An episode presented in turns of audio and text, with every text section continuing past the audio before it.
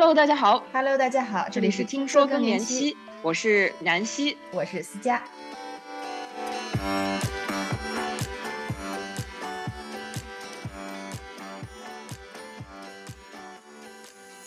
前不久，南希去巴厘岛参加了亚洲更年期协会的科学大会，在那里和来自世界各地的专家深入交流，受益匪浅。这次大会的主题是后疫情时代的更年期，在探讨疫情给更年期女性都带来了哪些直接影响的同时，也从更多的维度去思考认知更年期女性的需求。本期节目由南希来给我们分享关于家庭、性健康、激素、中医等海量新鲜干货，我们一起来听听吧。今天咱们首先又是回到了咱俩，回到了思佳和南希来录这个节目。咱们俩也有一阵没一块儿录了，而且南希在这个过程当中也是跑遍天下，从咱们法国见面以后，然后又在荷兰，前一阵还去了巴厘岛，现在终于回到了国内。然后你去巴厘岛是参加国际更年期协会的大会，所以今天呢，我们也想让南希来聊一聊你在巴厘岛参加大会的时候的一些收获。首先，我们可能也是先带大家去。感受一下巴厘岛的氛围，就是可能很少有朋友们有机会去参加这种医学学会的大会。那你先来给我们介绍一下整个巴厘岛大会的这个感受是什么样的？包括你这次去，你是以什么身份、你什么目的去的？嗯，对，我觉得这次对我来说也是第一次去巴厘岛嘛。虽然不是第一次去这种医学会，之前也去过北美更年期协会，还有英国更年期协会，就几个比较权威的。然后包括之前做慢性病啊，或者是肾病的时候，也会去参加一些类似的会议。其实还挺有意思的，因为各个地区呃主办的这个会议，尤其它是一个国际性比较强的啊、所以它。会有一些很好玩的一个地域性的一个特色，就比如说这一次我印象比较深刻的，其实是除了我们这些医学讲座以外的，在巴厘岛的这个时候有三个医生，他们是跳那个我不知道传统的印度尼西亚的舞是什么，就是表情很丰富的，然后穿着那个。金黄色的衣服，然后有很多眼神上的那种灵动，然后呢，他的腰很灵活，然后我后来才知道这三个都是六十岁以上的医生，哇啊，然后就摆出那种很 S 型的动作，应该是他们有宗教性质的，因为他们可能在拜佛的时候会有这种舞蹈，然后就做这种、哦、对，哎，这个还挺有意思。对，巴厘岛这一次环境特别特别的好，天气也很舒服，但只可惜我们是关在，就每一次参加这种会议都是天气啊什么都非常好，但是你就关在 hotel 里面要开会嘛，对，而且是 back to back，就是一直没有停息的开。不过对于我来讲是很有意思的，因为我接触到了很多我之前有一些疑问的话题，然后也接触到了一些我之前想到但是不知道是不是有这样的类似的医学研究的话题。然后我觉得可能我也需要介绍一下这次会议。其实准确的来讲，这一次是亚洲更年期协会的一次会议，因为亚洲更年期协会作为国际更年期协会的一员，就算是一个分支啊、那有一些国际上的专家也来这边参加他们主办的这个亚洲更年期协会。那我们都很熟悉、很喜欢的洪教授也在这次会议上。然后这次我们也是受邀请来参加亚洲更年期协会。我觉得挺好的，是我之前其实很少接触到这一些亚洲的更年期专家，就是洪教授可能是我接触到的有这个亚洲面孔的，我可以数得出来的。因为我之前在西方比较多的参加这个更年期协会的时候呢，大部分可能都是白人啊。其实女性在很早之前，我记得在和洪教授的交流中，我们也聊过，就是很早之前，比如说美国更年期协会。就北美更年期协会都是一些白人男性，所以大家都说 The White Man's Society 这种。然后近年呢，也是发现了大家更多的可能，你知道美国人很喜欢到了 political correct 的时候，就是政治正确的时候，他就开始加一些这个女性，不是说他以这个目的为加，而是就是我明显的发现了在领导层多了一些白人女性，但是其他的这一些。多样性还是少了一些，尤其是专家的背景上的多样性少了一些。不过话题的多样性倒是有在慢慢的进步。嗯，嗯然后所以这一次来这个亚洲更年期协会就觉得非常的 refreshing，就是和我之前接触到的，首先专家的组成就很不一样，有一些比如说像。菲律宾的也是他们国家顶级的专家会受邀来参加这个协会嘛？那有菲律宾，有印度尼西亚啊，有日本、韩国、新加坡，就包括我们国内的，对吧？就是我们的玉教授也在，所以觉得挺亲切的吧。而且大家从文化上共同的这个认知也有。所以在聊到这些有科学依据的话题的角度，也会更加的和我们相符。对我觉得还挺有意思的。嗯，而且我记得咱们一直在之前的讨论当中，每次都会特别明确表明说，哎，这是哪个哪个研究，但那个研究当中有多少亚裔成员，或者是说这个研究有一些我们也会探讨，包括之前说到的食疗，通过饮食来改变的时候，我们也会看参考它是以哪个地区的饮食习惯作为基础，等于是说咱们之前可能因为。用的很多的数据或者用的很多信息来源都是以西方为主的，所以我们在当中要特意去找这个亚洲人群。但这回你在这次的这个更新协会上，你终于不用再这么特意去找了，因为整个人群的主体就是亚裔。我觉得这点上可能也一下就能解放你的神经，说我们可以更深刻的去探讨一些问题，而不用在夹缝当中去找一些信息了。对，我觉得这个是也不是吧，是肯定这些专家是带着一个文化的角度，对吧？对于我们来讲是一个好的，尤其他在 review 或者是看这些研究的时候，他会带入一些我们文化的色彩，又包括属于我们就是和亚洲人更相关的啊一些角度，不仅仅是文化上啊，还有我们这个生理上呀一些。但是比较可惜的是，其实很多的这个他们。找到的这些医疗佐证也不全是和亚洲人完全有这个 representation 的，但是他们至少会考虑到这一点，我觉得这个是非常的好的。嗯嗯，这挺有意思的。然后这次的更年期协会开会的主题是什么呢？这次的主题乍眼一看觉得说，哎，这次的主题呢是 the impact of COVID-19 pandemic on menopausal women，就是。我们的疫情对于更年期女性的影响，然后其实也有晋升到一个比较大的主题，就是 menopause care in post-COVID era，就是女性更年期的健康管理在疫情之后有什么样的变化。然后这一次，尤其我们开头的这个 opening ceremony 啊，有几个专家都聊了他们各自对这个主题的一些研究发现。呃，那主要也是针对说，那毕竟新冠它是一个特殊的一个时期嘛，好处就是在特殊时期我们会有呃很多的这个数据，所以大家就根据这个数据呢，就想说好，我们回头看一看，在这个疫情期间我们积累到的这些数据显示了，就对更年期女性来讲有什么具体的影响？嗯。肯定大家都好奇新冠对于这个更年期女性有什么样的影响，因为可能好多人会想说这两个事情有什么关系呢？那你们最后聊的都有哪些影响？是好的，是不好的，是怎么回事呢？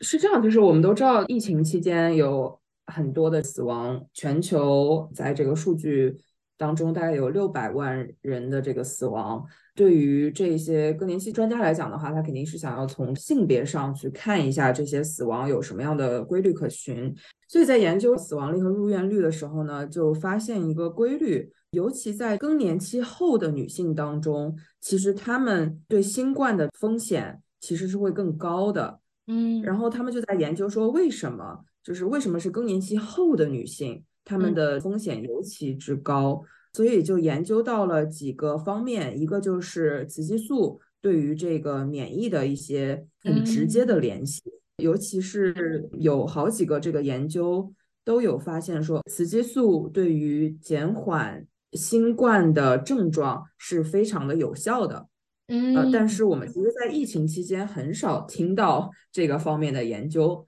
真的没有。我当时就非常惊讶，我说。那我们疫情期间就根本就没有人，就至少我没有听过这件事情。可能我会这样思考，但是好像从我们所谓的这个医疗专家或者是有关部门，好像也没有提到说这个方面激素和我们的新冠症状的一些影响。嗯，为什么会在更年期后的女性当中发现有这么高的新冠的入院率和死亡率呢？其实分几个点，一个是和雌激素的下降相关。嗯然后呢，呃，也和我们社会的支持。当然，我们也知道，在疫情期间，我们可能本身我们的活动会变少，然后我们的社会活动变少，我们的运动的变少，甚至有些发现说性生活变少。然后我觉得这个也挺奇怪的，可能是如果在家的话，是不是有一些可能更年期后的女性，她是在一个没有伴侣的情况下，可能也会增加新冠的严重程度。嗯，然后再加上我们的这个维他命 D 的匮乏呀，因为大家可能在家晒太阳啊也会比较少，所以这个总体的来讲有这样客观上的一些原因，然后也有它生理上的这个本身更年期后的女性她的这个荷尔蒙的不平衡。为什么会聊到这个雌激素的方面？很有意思的是，他们在一些可能。还没有到更年期的女性当中呢，她们发现说，哎，她们好像有一些比更年期后的女性抵抗力会更强一点，所以就研究到了这个雌激素的方面，然后也在一些临床的专家当中，当时也发现说，他们比如说补充雌激素的这一些女性，尤其是做了这个雌激素补充的女性，她们啊相对来说对于这个呃更年期的这个症状。会比没有补充雌激素的女性要少，啊，所以这个是他们发现的一个有数据支持的一个事实。这样，那还有一点呢，就是心理层面的，尤其是恐惧相关的，就 fear of unknown，嗯，因为在这个时期，可以想象本身就在经历，我们之前有聊到说更年期前后的这个心理层面的变化，其实是。非常的巨大的，而且它不是一个怎么讲，就只是在你围绝经期的时候，而是你更年期后的这个二到八年，其实也是属于在不仅仅生理，然后心理的这个变化。可以想象，你本身人生的这个状态就已经在面对，说我下一个阶段我该怎么样？就不管大家是面临退休啊，还是子女离巢呀，还是说呃自己本身对于衰老啊，很多其实有很多。大家之前可能不会想，但是慢慢都要面临的问题，在那时候都发生了。对，没错。然后那雪上加霜的就是大家对于疫情的不知道后面会发生什么，嗯，然后大家对未知的恐惧吧。我觉得这个是普遍的，所有的相关的做演讲的临床专家他们的一些共鸣。嗯嗯，那这个真的其实说的让大家觉得一开始可能你说到。新冠疫情和更年期，会觉得啊，这两个有什么联系？但是这样看来，其实确实是一个很好的反思的机会。一个是通过这个契机去发现一些可能我们在其他时期没有足够多的数据去发现的事情，比如雌激素的作用。另外一方面，也是更好的探讨了一个我们一直想探讨的问题，就是心理层面对更年期本身的这个的影响。那这次聊下来以后，首先对你感受最深的有哪些？比如说你刚才说了，看了很多。大家的研究，如果让你给大家聊一个你心目当中觉得哎最啊哈这么一个研究是哪个呢？嗯。我觉得其实挺多的吧，然后我觉得还是有一个印度的教授聊的是关于家庭的，我觉得这个对于我的就是当时是有这个 aha moments，就并不是说对于我们来讲有多陌生，而是他真的在这个研究当中反映出来，是让我觉得非常的兴奋的。当然，今年的主题是和新冠相关，所以他很多的这个研究其实也是关于家庭支持、有社会支持和没有家庭支持、社会支持。它有一个很明显的区别，啊，就对于它的 quality of life，就是它的这个生活质量啊，因为他们也做了这个相关的有数据支持的这样的研究，他们就发现呢，在他们研究的这个 sample 当中呢，有社会支持的这一些更年期前后的女性。他们有很明显减轻的症状，不仅仅是新冠的症状，还有更年期的这个症状也有明显的减轻，所以他们其实也是非常紧密的相连的。嗯，呃，尤其呢是发现，在印度尼西亚的数据当中，发现有家庭支持比没有家庭支持的这一些更年期后的群体呢，症状要轻六点七倍。嗯，所以这个是非常非常多的，所以。当时我是看到这个数据，我觉得哇，这个对我来讲是既不惊讶，然后又惊讶的一个数据。这块儿我有个问题，就是那像他在做研究的时候，他是怎么定义这个家庭支持？我觉得这可能是很多听众也都想了解的。就既然它这么有效，那可能在这个实验过程当中，可能就几个，是不是就能让我们大家来感受一下？到底什么样的家庭支持就可以了？是不是像那么复杂？我我觉得你问这个问题问的非常好，因为这个是我当时在大会中举手问的一个问题。然后我甚至问了说：“哎，什么叫家庭支持呢？就是比如说是伴侣应该怎么做？然后对，呃，儿子或者女儿有没有什么性别上的差异？应该怎么做？那想说，哎，那如果有这样的话，那我们干脆就给大家一个非常明确的帖子，你做这样，你就可以减少这个症状，对吧？就是比较 prescriptive，就像是开药一样。”样的给你开这个，但是很遗憾的是，他们并没有做这样细节的研究，可能当时就是一个 binary 的，就是有还是没有啊，所以这个还是一个比较初步的研究。但是这一位印度的教授，他当时就表示说，确实这个方面是很缺乏呃更细致的研究的，因为从一个研究层面上来讲，不是一个非常容易 control 的事情。啊，就是可能只是会有这样的观察实验，所以我在后续跟他的聊天中，他也是提出说，确实这个很需要，比如说像我们这样的组织，可以和他们有这样的合作，啊，做一些更深入的关于家庭的研究，因为越来越多的证据显示，然后他自己本身从他的印度的这个文化当中也是非常认可家庭对于尤其我们亚洲人的一些非常至关重要的作用啊。嗯，那等于是这里块。我们可以在理解这个研究的时候有一个小注释，那就是说，如果在经历更年期的女性，她自己觉得得到了家庭的支持，她其实症状就会好很多。没错，没错，我觉得你这个总结的非常好。就是不管什么样的形式，虽然我们现在没有办法说很有方法论的和大家讲说，哎，你就要做。就给你妈妈买礼物，或者是每天陪她一个小时，怎么样？就是这些数层面的东西，我们还不知道。但是只要你让她感受到她有家庭的支持，她不是一个人，这个其实本身就已经有佐证，是非常重要的。嗯，然后我觉得就是有一个点是我之前没有想到的，呃，叫 resilience。讲真，就是我们为什么会觉得家庭的 support 或者社会的 support 是很重要的呢？其实最终是建立了这种韧性，然后尤其是在生理人生阶段的这个地震期，就是我们说的这个更年期，然后再加上我们这个整个时代的，就是可能也是呃，就几个世纪看不到说有这样的一个大的这个疫情啊，就是两个算是内在和外在的这个。嗯，算是灾难吧。然后在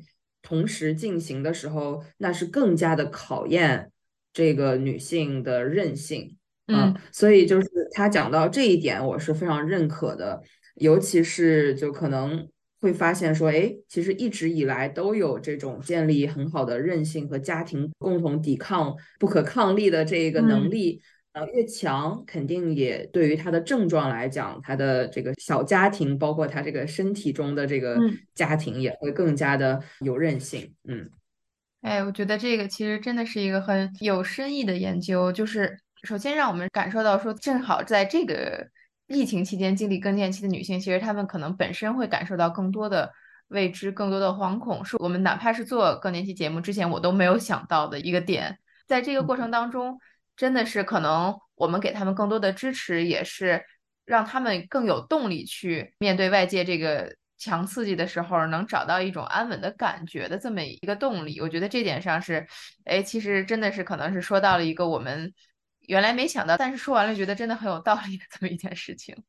对，是的。然后我觉得就联系到我们个人的案例嘛，我在回忆我妈妈她在新冠期间的这个种种。就是我们三个人，当时我正好回国，所以我们三个人正好都在家。然后他的症状真的是最严重的，然后他也是在后更年期的早期的阶段，就是还是比较年轻的这个呃阶段。其实我一直都没有得过新冠啊。然后后来我们才发现说，其实我爸和我妈几乎同一时间得的，但是我爸的没有什么症状，然后他其实就开始的时候也没有查出来，但后来某一次查的时候，就突然发现说，哎，这个好像。他是阳性的，然后他开始还不信，然后再去查这种，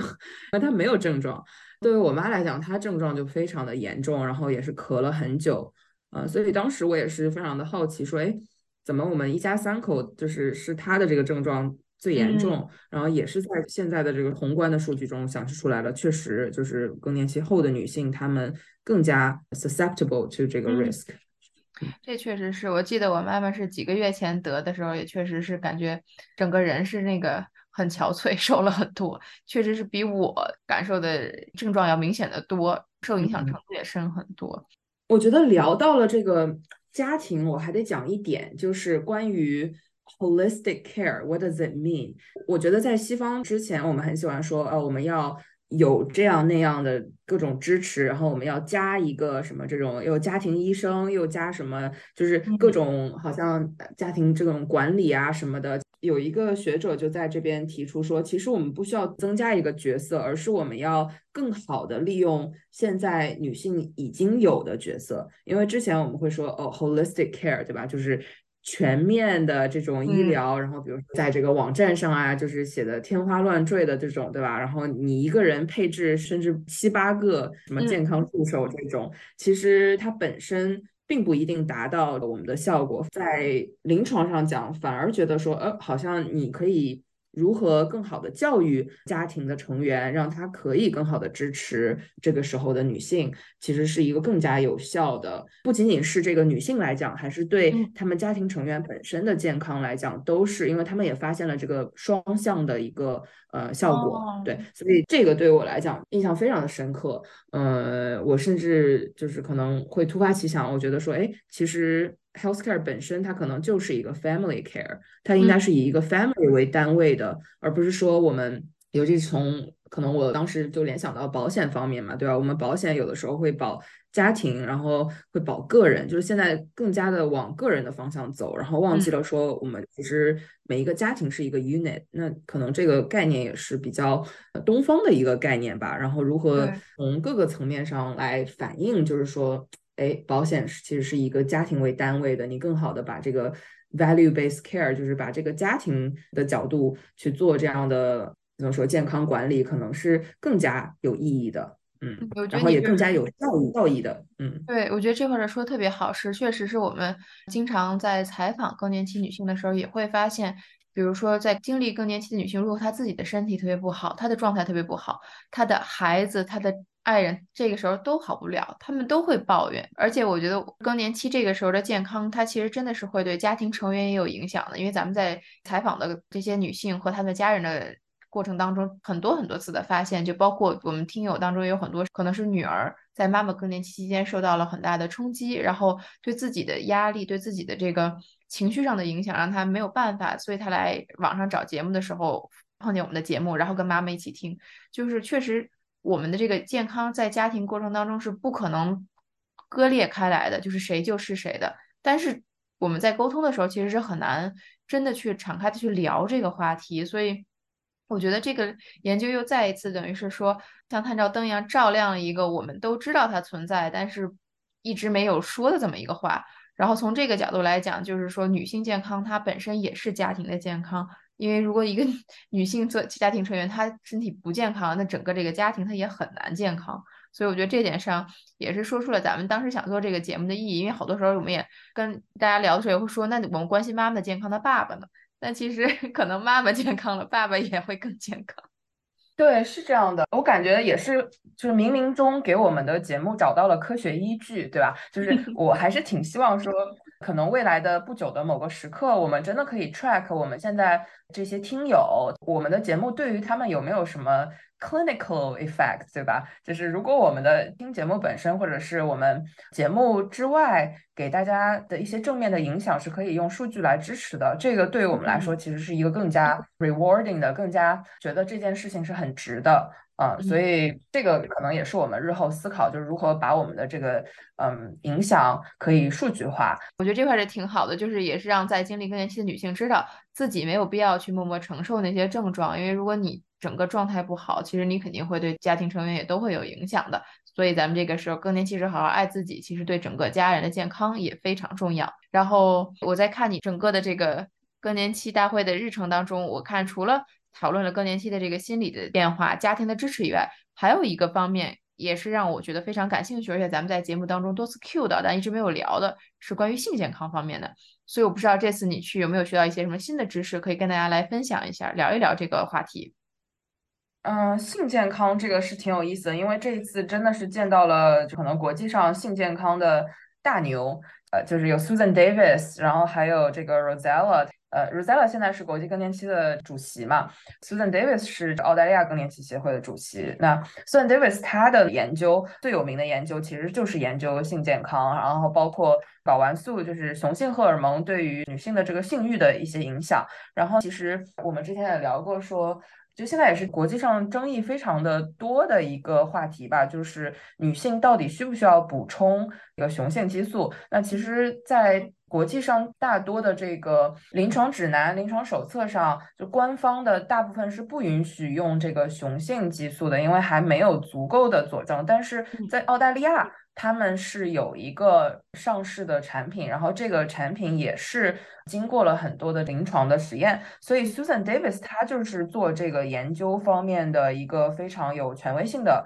也是一个教授，然后他是 University of Monash，然后他自己本身也是一个临床专家，这样，所以他就分享了和性健康的一些研究发现。嗯，所以之前我其实并不是非常的了解的是，其实性健康它是分三个层面的。是分 sexual desire、sexual arousal 和 orgasm，对吧？就是翻译过来就是欲望、兴奋和高潮三个层面。然后这三个层面其实，嗯，如果我们讲我们传统的测试的话，大家是不会考虑到，其实是有一个偏见的，大部分会。往欲望方向想，但是其实这个欲望本身它不能讲到所有的性健康相关的事实，那可能它本身就是我们之前聊到这个阴道健康啊，GSM 对吧？就是如果它本身是因为更年期的这个阴道萎缩，然后它这个皮变薄了，那可能它在性生活的时候就非常的疼，有这个撕裂，那它这个会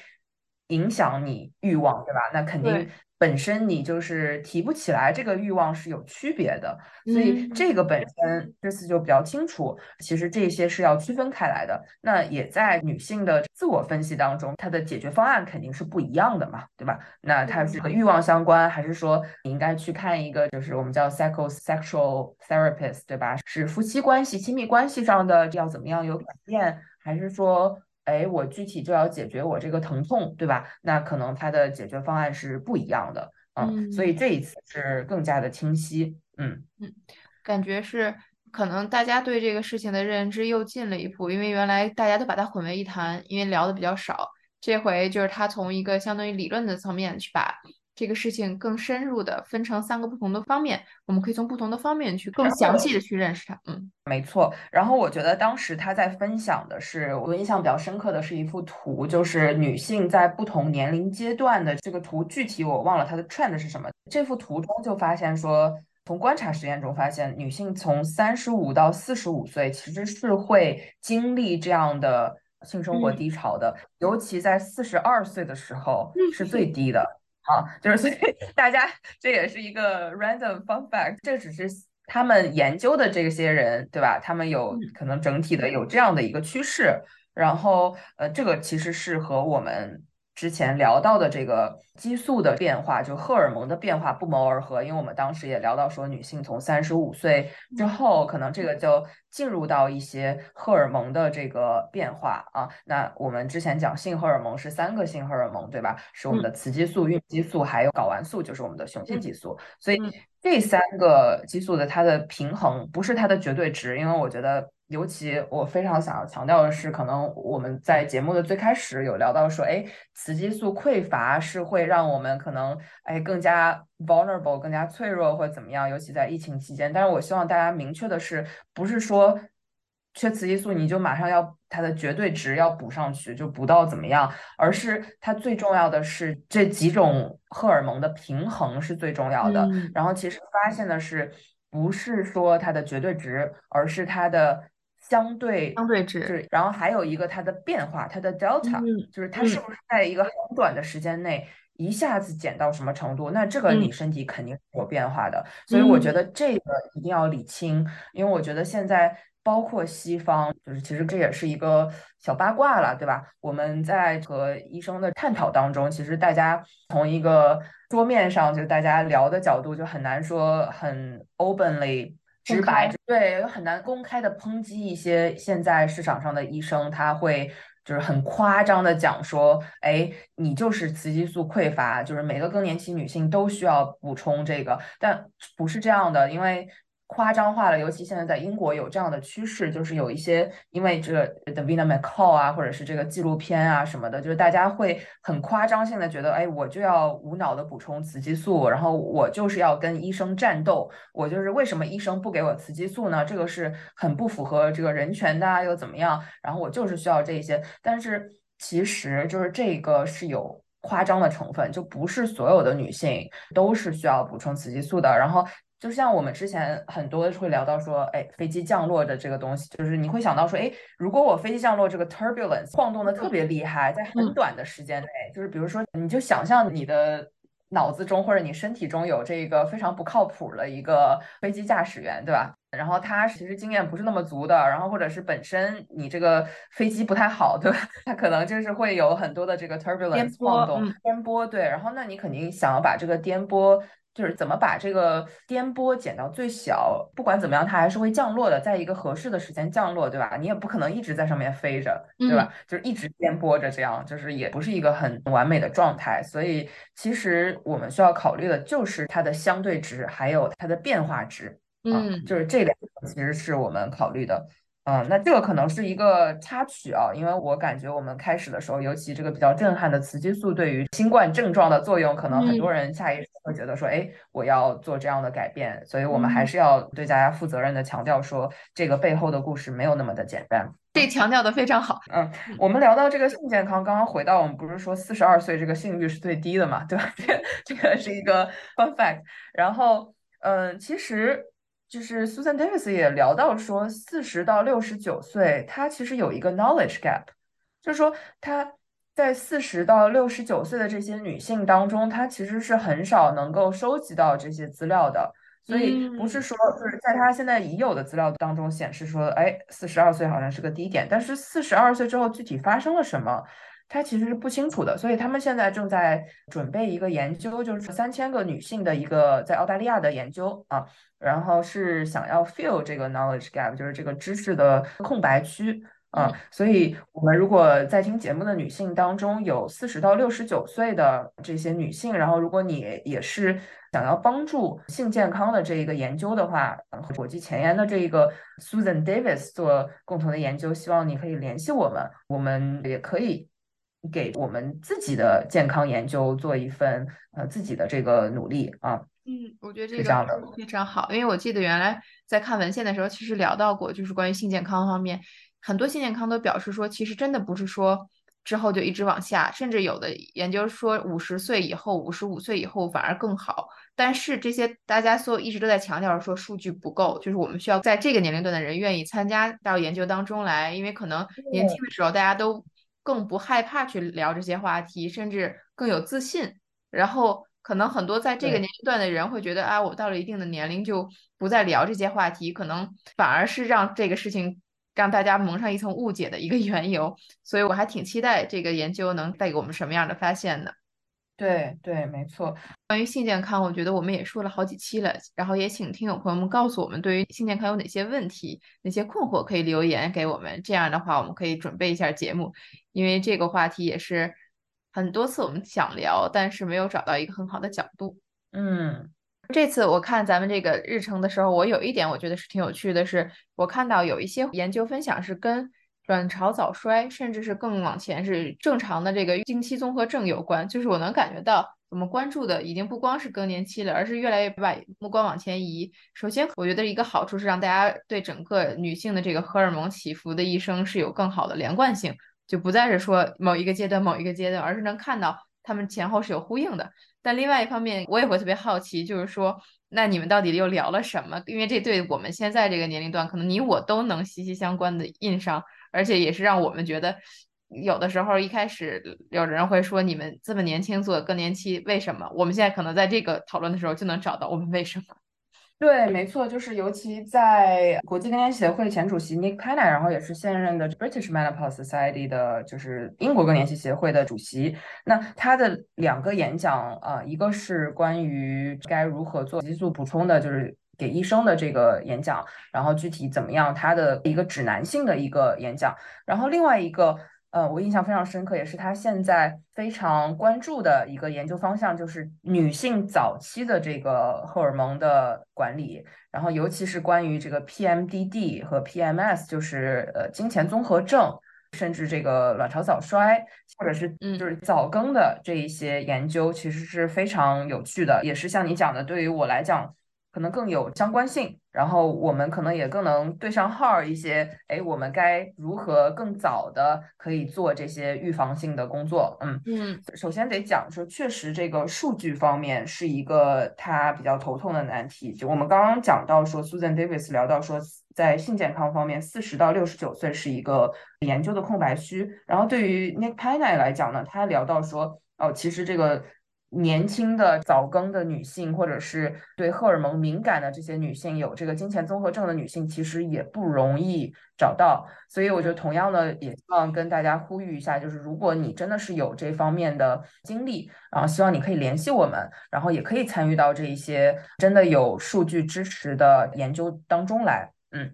那为什么会这么难呢？一个是可能女性本身她可能对这个话题，呃。并不是非常了解，就比如说我们不知道自己是荷尔蒙敏感体质，然后我们可能也不知道自己有金钱综合症这一些。就我私下问你，你知道之前有了解过金钱综合症或者是 PMDD 啊这个 PMS 吗？我觉得这个可能我们都得都能再出一集来聊一聊，因为这个其实是好多，就是我觉得算是美剧，如果经常看美剧的朋友肯定会经常注意到，有的时候他们会说那个，我记得原来看 The Office 啊，或者是一些其他的美剧里边。女生如果情绪不好，就会有男生问她说：“你是不是 PMS 了？” 就是相当于可能另外一个也是不能说是污名化，但是就是会大家经常听到的，就是感觉听说过没见过这么一个东西发生在女性自己身上，我觉得很难量化。就是我自己的感受是说。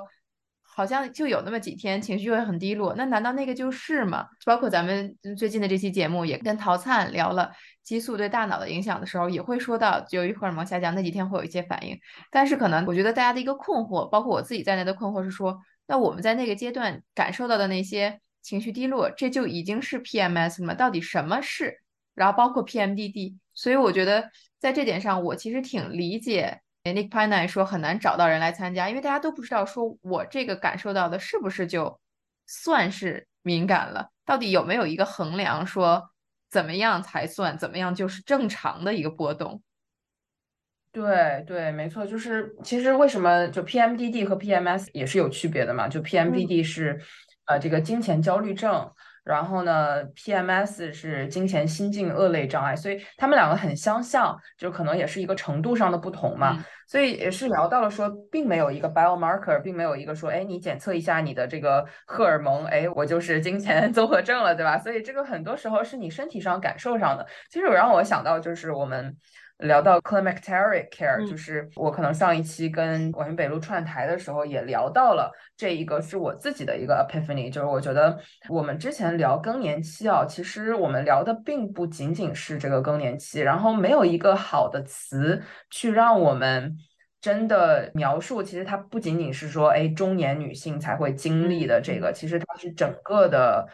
怎么讲，就是月变期，就和荷尔蒙相关的月变期，嗯。然后我们上一期也讲到说，白皮书里面把它翻译成绝经期啊，那其实也是挺怎么讲，它不是一个最好的翻译。然后尤其我在参加这个国际更年期协会的时候，更有这种感觉，就是它其实比如说我们从二三十岁就刚刚来月经的这种 puberty，对吧？其实我们也在经历这个月变，可能是从无到有，对吧？然后我们有的时候就可能有不同的这个波动。波动了之后，我们再如何的慢慢的降落，其实是一个飞机起飞降落的整个的这个过程。都可以让我们了解说，哎，其实女性和荷尔蒙的漫长的这个 dating，对吧？漫长的 relationship，漫长的关系当中，其实我们都需要有更高的敏感度，更多的知识储备，让我们可以应对这整个过程的，就像是一个 pathway 一样的感觉，嗯。尤其是聊到这个 PMS 和 PMDD 的时候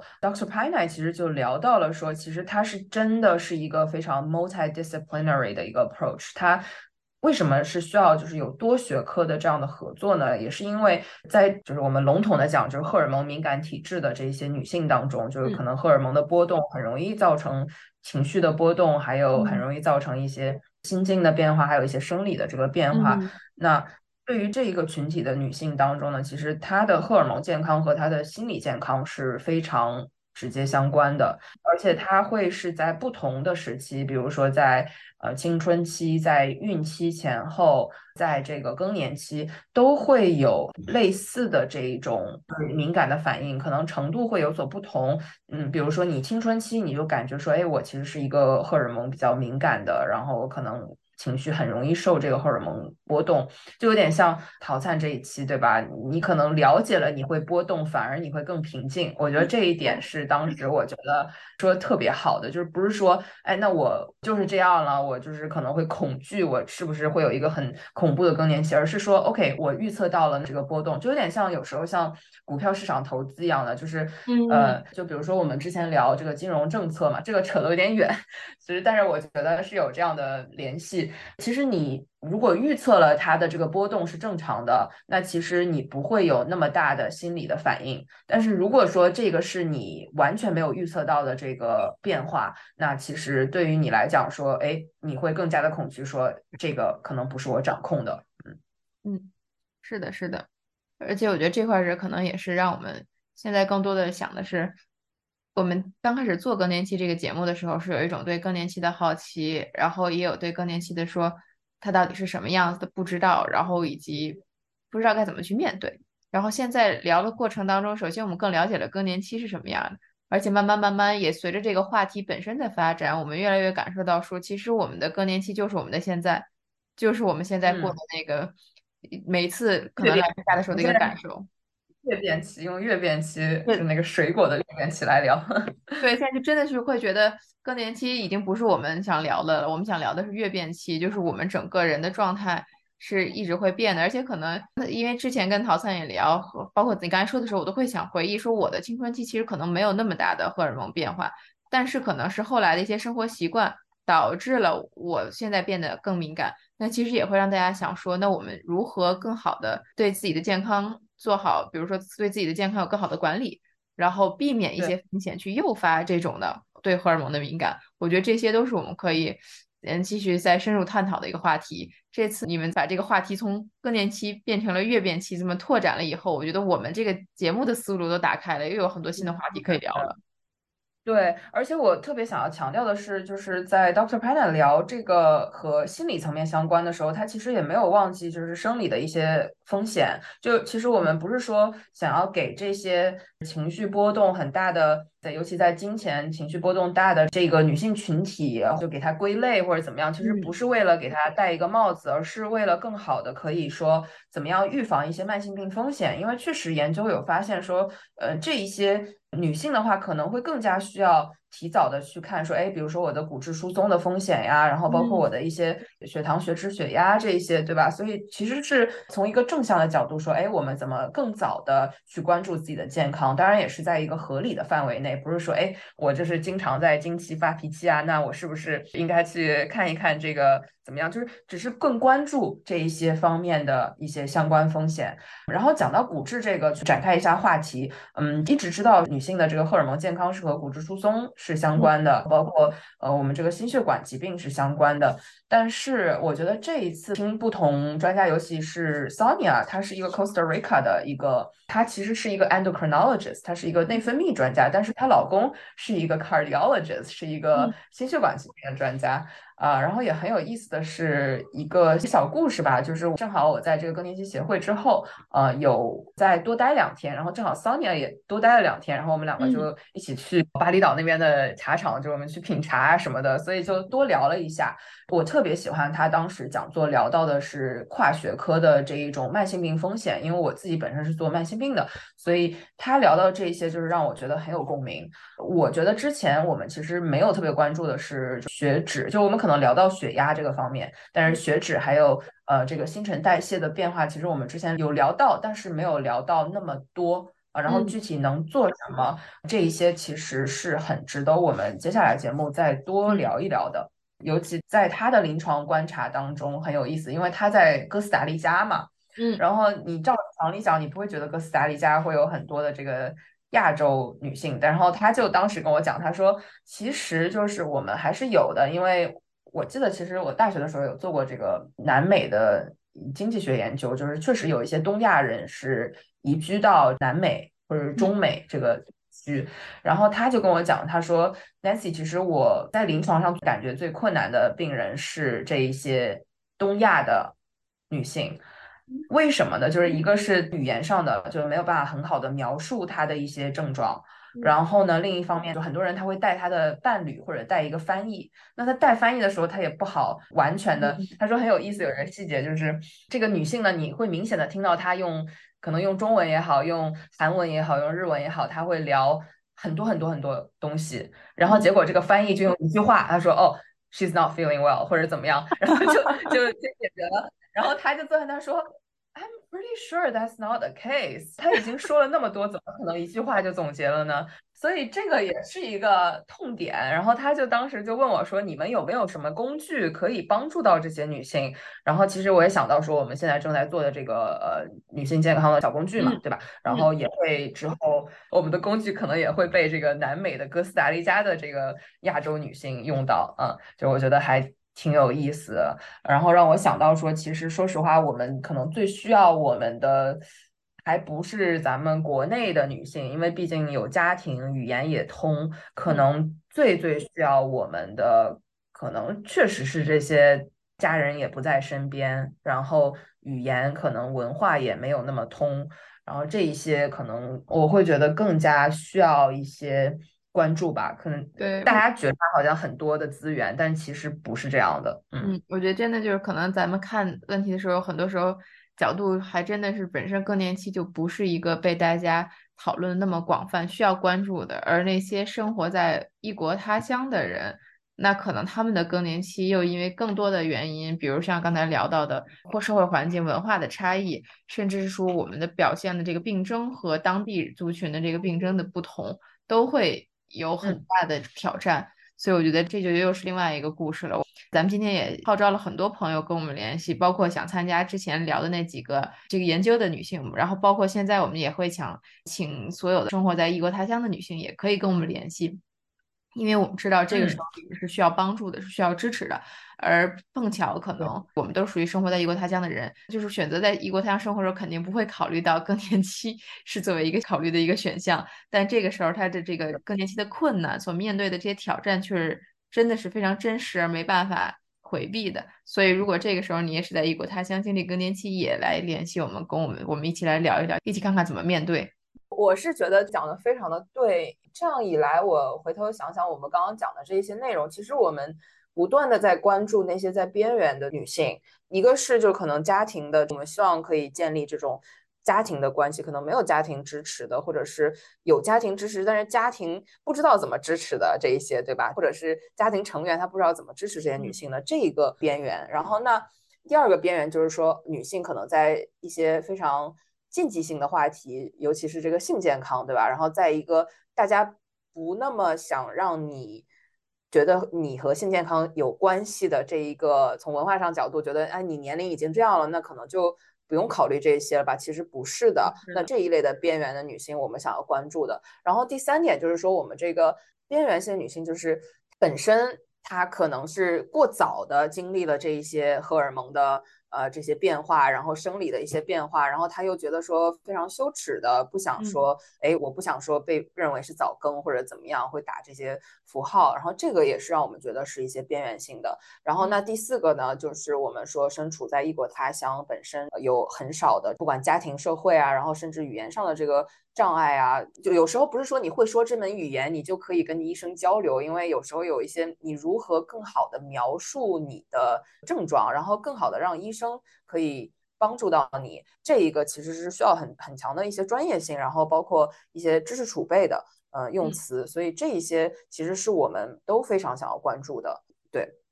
咱们除了刚才聊到的这个。嗯卵巢早衰、月经，我们讲到的这个月变期的变化以外，我还看到了一个特别有意思的点，是你们这回竟然有专门聊中医这个话题的一些研究。我觉得这个可能是不光是我，包括我们在群里之前的听友也留言问过，说哎，中医到底有没有用？那不知道这次你听完了以后有没有什么想跟大家分享的？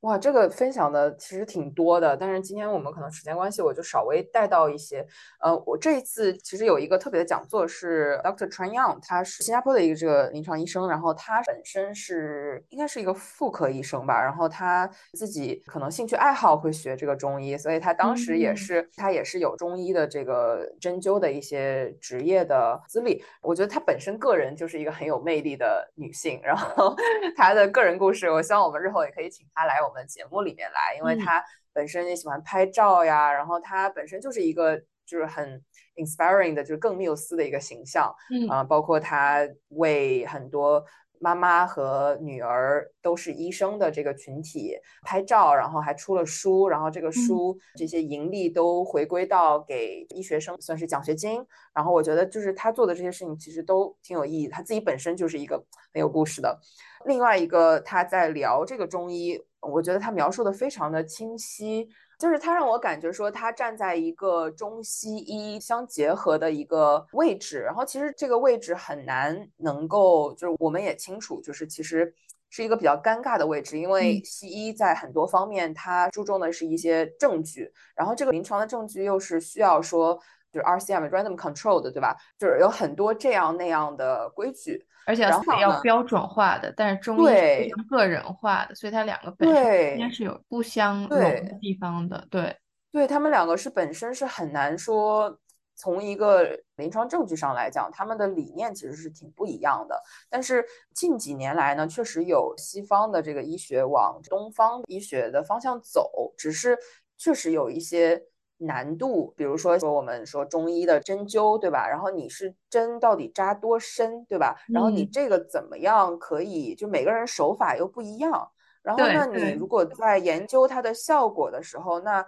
你到底怎么研究，对吧？然后你要就是是一个比较大型的、比较耗时的。私家爸爸自己本身也做这个针灸嘛，对吧？所以就是他能够培养出一个针灸手法非常准确的，本身就是一个很耗时耗力的啊，所以。很难，嗯，而且包括咱们从个人身上来看，就是说，可能按临床实验的角度，应该是所有参加临床实验的人都扎同样的穴位，然后去选去测量一个结果。但是这本身就有悖于我们中医的一些理论，因为中医应该是看人，根据你的状况，不同的人。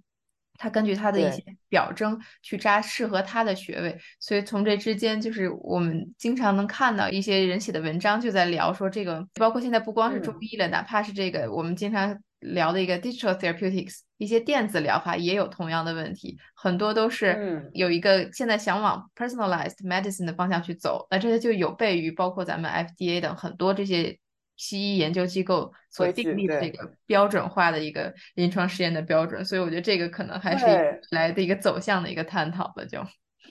对。然后我觉得整体的来讲，比如说像我们的很多的，尤其是我们播客里面很多的知识，其实我们一直是想走有证据支持的嘛，所以我们也一直很小心，嗯。有证据支持的肯定是很多，比如说 guidelines 里面就是西医里面临床指南会有的东西。然后其实 Doctor 杨其实他就有聊到说，他的观察当中，就比如说有一些矛盾点嘛，就指南中的矛盾点。其实这个矛盾点我们之前也聊过，就包括就是骨质疏松这里面也是有一些矛盾点。嗯，就是他提出来的就是关于针灸的这个矛盾点，就是已经有一些证据支持说，哎，我们。其实，在证据里面有显示说它是有缓解更年期症状的这个效果，尤其是对于这些更年期症状有缓解的作用，其实是有证据的。然后呢，聊到北美更年期协会，他当时其实也是认可的，就是在一些非指南性的，就是他偶尔会发这种 statement 嘛，就是他的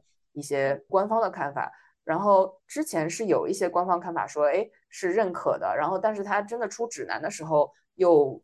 不不 recommend 又不推荐，所以这个就是让大家觉得很尴尬。呃，那到底是跟着证据走呢，还是说跟着指南走？然后这个可能就是要看医生本身的判断和经验了，对吧？为什么我一直强调说，其实真正合格的专家呢，其实并不多。那真正能够做个人化的，包括对中西医各种各样的手法也好，然后他的解决方案也好，其实。怎么样能给女性找到最适合她的解决方案？嗯，肯定还是要基于这个医生他本身的学习、知识储备、临床经验，包括对这个女性的了解，然后这个女性对自己的了解和她的表达沟通，所以这些都是很多东西是需要串起来的。所以我们现在也在做一些工作，思佳我们也在看说，哎，我们如何可以 bridge 这个 gap，就包括大家对自己的症状的认识啊，包括对如何找到适合自己的医生，对吧？然后如何找到适合自己的解决方案，这个是我们希望可以给大家带来价值的。嗯嗯，那等于是总结来说，其实我们有些听友一直想问说，哎，中医到底有没有用？那我们今天听完南希的分享以后，可以感受到，其实越来越多的证据表明它是有用的，但是。这个有用，怎么能真的用到自己身上，还有很大的距离，因为我们对它这个事情本身的认知有限，而且即使我们认知到某些确实有用，你能不能在周围、你身边找到可以帮你实施这个疗法的人，又是一个难点。所以我觉得道阻且长，但是我们一步步往前，希望很快能给大家一些新的一些好消息。对，然后我其实觉得有一个比较好的是我们北京协和的玉琦教授，其实，在 Dr. 川阳的他的演讲当中，其实还蛮可爱，就他有 Q 到这个玉琦教授的两篇研究，呃，其实是和一些中药的一些联系，然后玉琦教授也做过一些相关的研究，所以我还蛮期待，就是在接下来我们可能也给大家一个小预告，就是我们会把玉琦教授邀请到我们的节目中来，然后呢，他呢也会聊一下他作为。中国白皮书的主创的团队，然后也是像我们国内更年期相关话题的一个领路人这样的一个角色，就是其实我还蛮好奇他对于中西医的发展，然后包括我们日后的发展会有什么样的看法？嗯，大家可以小小期待一下。嗯，也欢迎大家留言把问题提前告诉我们，这样我们在跟这些教授沟通的时候，也可以帮大家问他们。嗯嗯，说了很多我特别好奇的。这些专题，不知道南希还有没有什么你觉得看完了以后也挺好玩的，想跟大家分享的？嗯，我其实觉得，就是我听的，除了我聊过的这些让我感觉比较兴奋的话题之外呢，还有一个，他的名字叫 Masa 吧，就是一个日本的教授，他其实聊了很多，就是你可以从他演讲中就发现说。日本人的那种匠人精神，你知道吗？就是像别人都会聊，比如说我就聊心血管疾病啊，就是整个的这个话题就比较大。然后呢，他的聊的话题就非常的垂直，就是比如说他会把维他命 E 给聊了很多很深，然后他对女性的，然后包括他们的研究怎么样，很就是我。脑子里面想的就是匠人这两个字，可以聊得非常的深。为什么要用维他命 E？然后它维他命 E 它有怎么样的功效？然后怎么样来？然后他自己本身对这种 nutrition 的研究其实也挺多的。就是有机会的话，我也希望可以更深入的采访他。他有两个演讲，我去了他两个演讲，一个是聊维他命 E 的，另外一个呢是聊到 soy，就是我们会讲 fetal estrogen，就是植物性的雌激素，它有什么样的差别？因为大家都会。聊说植物性雌激素其实是分不同的种类的，因为我们之前可能聊的说，哎，就是大豆啊或者怎么样，其实它这里面还会内分到不同的种类，包括我们在使用的时候啊，或者是我们在摄取的时候，我们该怎么样控制它的这个量，然后它到底是在我们的身体里面是怎么样运行的，所以这个是让我觉得印象也是比较深刻的啊。然后我觉得他的演讲也是挺有意思的，也挺有幽默感的。对，这个是我觉得呃印象比较深刻的。其实我还有一个比较遗憾的点，就是 这一次洪教授的，我去参加了他一个演讲，但是他其实有另外一个 panel，这个话题特别有意思，但是他和另外一个就是这个心理，我当时就在纠结嘛，因为他们两个同时进行。一个是聊心理的层面的，然后则包括和那个 Susan Davis 聊这个性健康的啊，他整个的是有四五个演讲。同时进行的呢，聊的这个话题非常的特别，就是 changes in dental and oral and eye hearing，就是相当于是耳鼻喉啊，然后牙齿、眼睛在更年期的变化，然后呃，洪教授聊的其实是皮肤的变化，然后我觉得这个太有趣了，但是我就想说，哎呀，那。可不可以之后再问问洪教授的？